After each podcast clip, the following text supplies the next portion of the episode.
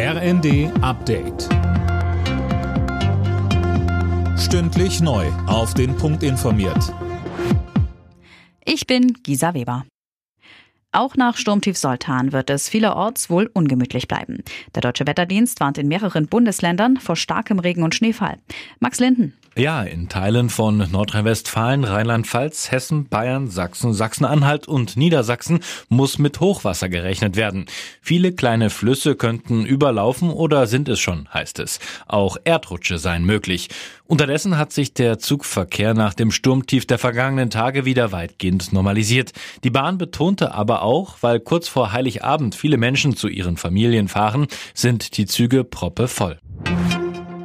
Am Kölner Dom gelten ab sofort besondere Schutzmaßnahmen. Grund ist ein Gefahrenhinweis, heißt es von der Polizei. Genauere Angaben machte sie nicht. Die Bild hatte zuvor allerdings berichtet, dass Sicherheitsbehörden von Deutschland, Österreich und auch Spanien Hinweise bekommen hätten, dass Islamisten möglicherweise Anschläge an Weihnachten oder Silvester planen. Der Kölner Dom wurde am Abend unter anderem mit Spürhunden abgesucht. Wer heute rein will, wird vorab kontrolliert. Die Menschen in Deutschland sollen die Hoffnung auf Frieden nicht aufgeben und dafür als Gesellschaft zusammenrücken.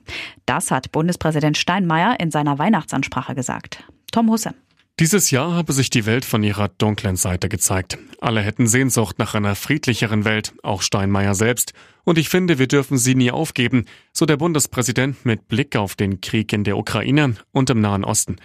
Denn es gebe einen besseren Ratgeber als Wut und Verachtung. Stattdessen gehe es um Mut und Miteinander, sagte Steinmeier weiter.